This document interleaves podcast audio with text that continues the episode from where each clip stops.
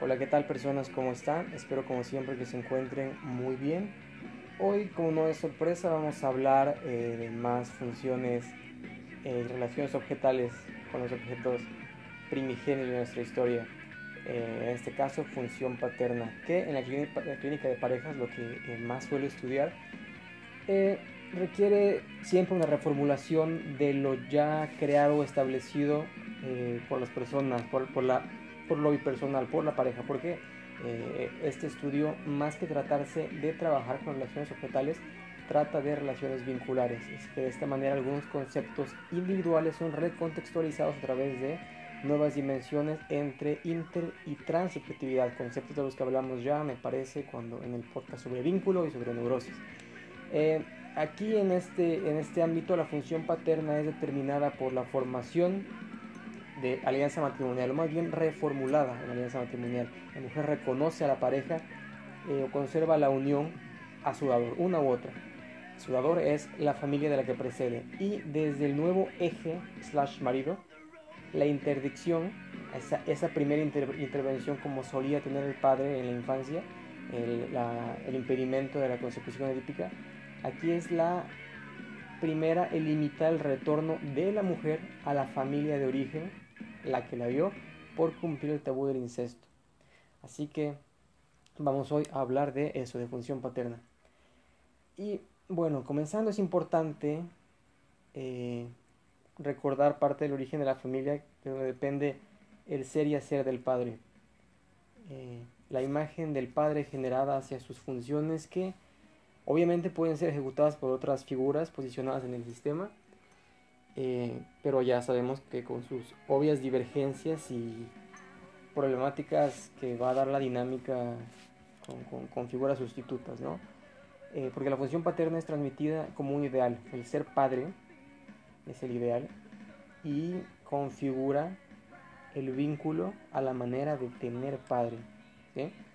Eh, también es válido recordar el tabú del incesto, podemos eh, referenciar el primer episodio del podcast, que hablábamos exactamente de incesto, como piedra angular en la configuración familiar, porque abre el permiso de otros, de lo prohibido, lo permitido, la familia, la no familia, en lo que se refiere a intercambio de mujeres, incesto, que como sabemos prohibido da orden social, y consecuentemente a la familia eh, por, ser un sistema que se alinea a eso y que la función paterna ha de movilizar.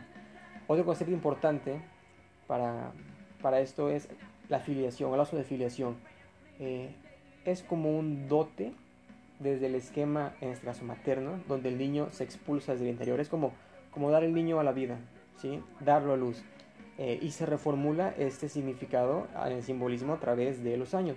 Eh, da sentido de pertenencia y además debe ser referido al padre, o sea, dado al padre como un tercero para que no se piense al hijo como un, un objeto único creado por la madre para la madre. En la perspectiva o esquema paterno, en, el espejo en opuesto, la filiación se asocia a las vicisitudes o problemáticas vinculares de pareja y obviamente a la cultura a la que pertenecen, a la que están inscritos, por lo que el hijo ahora es producto del interjuego de deseos de los compañeros, la pareja. Y también referenciando el episodio de neurosis, eh, recordemos que muchas veces el hijo, el sujeto, es un síntoma de la pareja y de ahí viene su neurosis, hacer eh, objeto de deseo y objeto de amor y consecuentemente a veces objeto de conflicto de una u otra forma entre la pareja. Y la cultura, importante porque la paternidad se nutre de inscribir al hijo como miembro de su grupo social, recibiendo un nombre y también al ser padre, en reconocimiento de lo que el hijo dirá o nombrará, designará como tal, como padre, legitimando el papel de padre y el de hijo y normados también en sociedad, el sistema grande en el que todos estamos, individualizando, culturizando y sujetándose eh, a una ley y, al lenguaje muy, de forma muy lacaniana. Eh, el tabú del incesto además tiene cuatro enunciados o cuatro leyes que se asocian desde el Edipo a las figuras de hijo, padre, castración y ese concepto lacaniano de narcisismo y el papel también de, dador de la femenina, de la mujer, del que hablamos hace unos segundos. Aquí que según Bernstein eh, tira hacia la alianza y la consanguinidad, lo que eh, apuntábamos ahorita como lazo de filiación. Y entonces estos Esos enunciados son, uno, no te acostarás con tu madre, lo típico de la prohibición del incesto, no reincorporarás tu producto, no regresarás a quien fue tu dador, en el caso de padre o, mujer, ¿sí?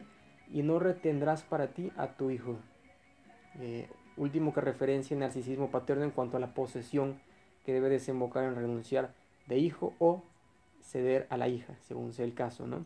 Ah, para expulsarlos de, ese sistema y que puedan individualizarse y crear nuevos lazos familiares, un nuevo grupo y vínculo. Eh, cada enunciado puede presentarse también como un síntoma en la clínica, eso es lo más interesante, que eh, haciendo el trabajo obvio de análisis, eh, aquí, aquí se encuentran esos enunciados las causales de lo que puede significar una neurosis y después de eso definir el tratamiento correcto y los siguientes pasos de, del propio análisis. Lo expuesto por Freud también en, en Totem y Tabú conserva eh, la vigencia al recuperar conceptos como el del padre primordial, eh, el líder de la horda, que funciona como un organizador que protege y designa la expulsión, que les decía, a los que serán sus asesinos, ¿no? entre comillas simbólicos.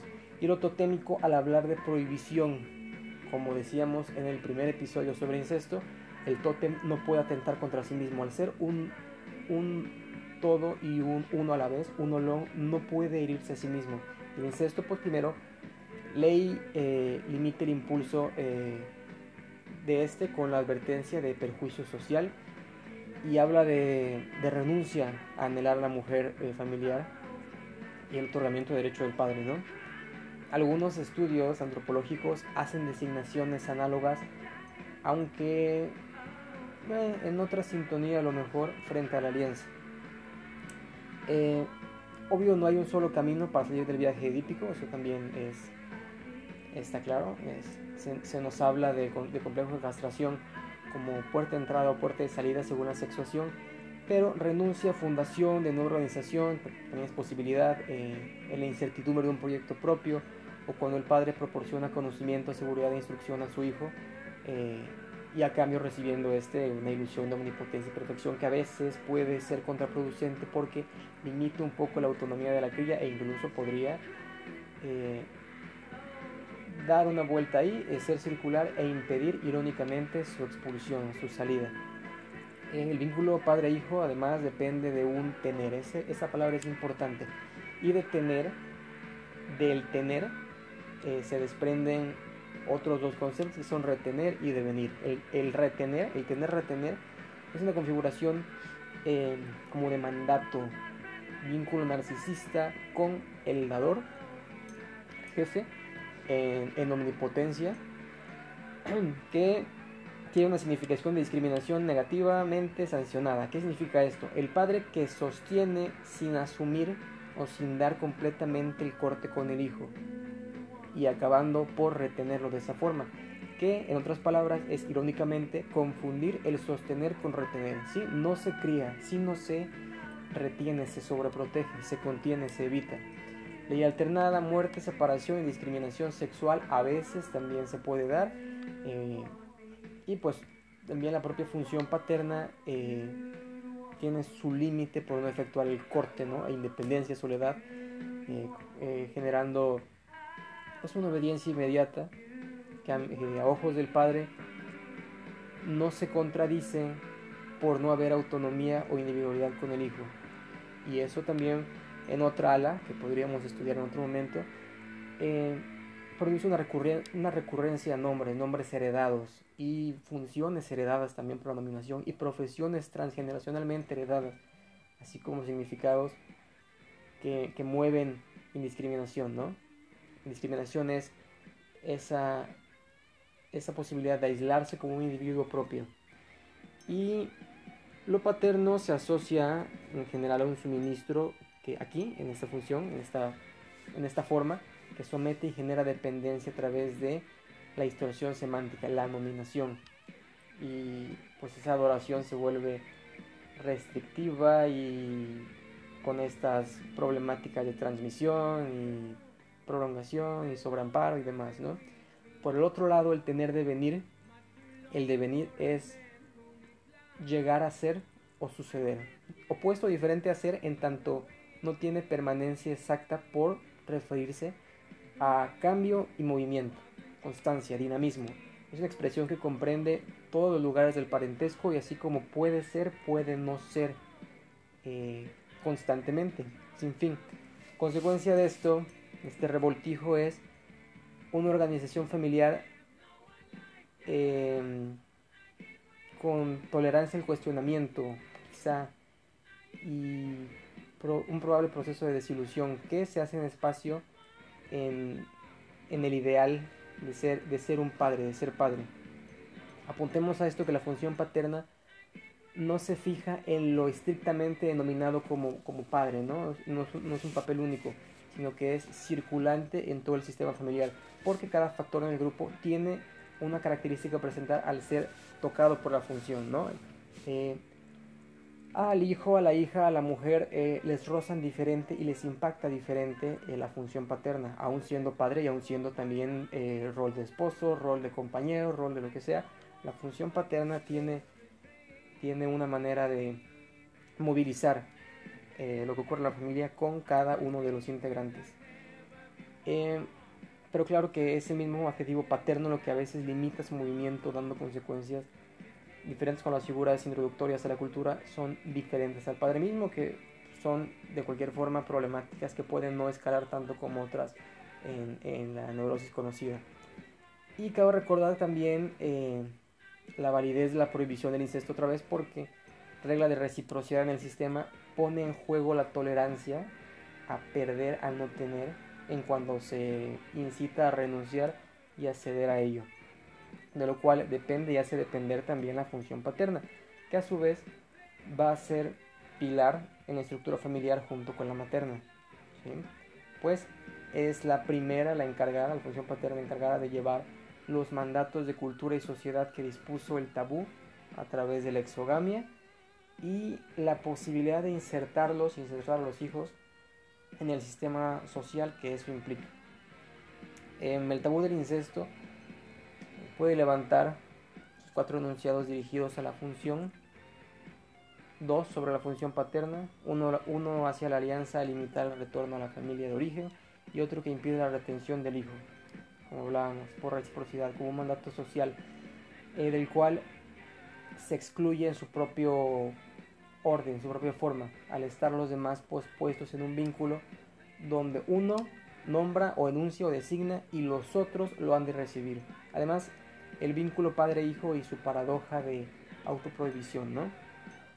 También da contexto a la circulación de modos para, cada sexo al presentar la cesión de la mujer, el ceder la mujer, el sistema familiar eh, original, y la renuncia al varón, el cambio concedido a través del valor como si fuera un bien, como si la función de padre se asociara directamente al prohibidor y al abúnculo al que llega. El abúnculo, el, el que cede.